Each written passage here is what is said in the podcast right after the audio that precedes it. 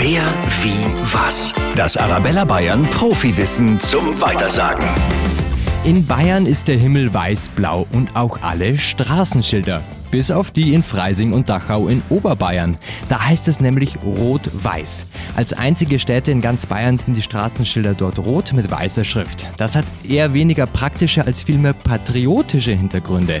In Freising zum Beispiel sind die Farben der Kreisstadt ganz einfach rot-weiß und daher auch die Straßenschilder. Wer, wie, was? Profiwissen über Bayern für Bayern. Auch zum Nachhören auf arabella-bayern.de.